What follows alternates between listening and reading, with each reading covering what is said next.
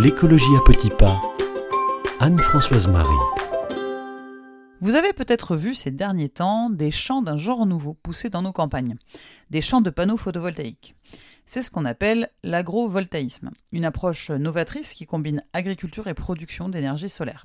Elle est présentée comme une solution prometteuse pour maximiser l'utilisation des terres agricoles tout en contribuant à la transition énergétique vers des sources renouvelables. Cette pratique repose concrètement sur l'intégration de panneaux solaires au-dessus des zones agricoles, créant ainsi des systèmes symbiotiques où l'agriculture et la production d'énergie solaire coexistent. Souvent associés à l'élevage, les panneaux vont donc être installés au-dessus des pâtures pour permettre aux animaux de vivre en dessous, tout en produisant beaucoup d'électricité partant ensoleillée grâce à une grande étendue de panneaux. Alors les animaux concernés par ce genre d'élevage, ce sera plutôt des moutons ou des chèvres pour limiter la taille. On voit aussi des projets qui combinent photovoltaïsme et culture.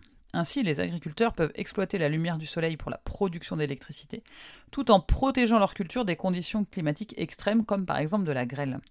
Cette combinaison permet une utilisation optimale des terres en offrant une double fonction aux espaces agricoles, sans pour autant compromettre la qualité des récoltes, ou en tout cas c'est ce que promettent les promoteurs de ces projets. L'aspect économique de l'agrovoltaïsme ne doit pas être négligé. En diversifiant les sources de revenus, les agriculteurs peuvent ainsi bénéficier de la vente de l'électricité produite par leurs panneaux solaires, en plus des revenus de la production agricole traditionnelle. Ça peut être particulièrement avantageux dans les régions où l'agriculture seule peut rencontrer des défis économiques. On voit suffisamment dans l'actualité de ces derniers jours les difficultés pour les paysans d'obtenir des revenus décents. Mais l'agrovoltaïsme, ça a aussi sa part d'ombre. Car le cadre légal, qui garantit que la production d'électricité ne doit pas remplacer l'activité agricole, est malheureusement souvent contourné. Les revenus générés peuvent être très importants. Il est impossible ou presque pour un paysan pris à la gorge par des dettes de renoncer à 3500 euros par an et par hectare que pourraient lui rapporter ces panneaux photovoltaïques.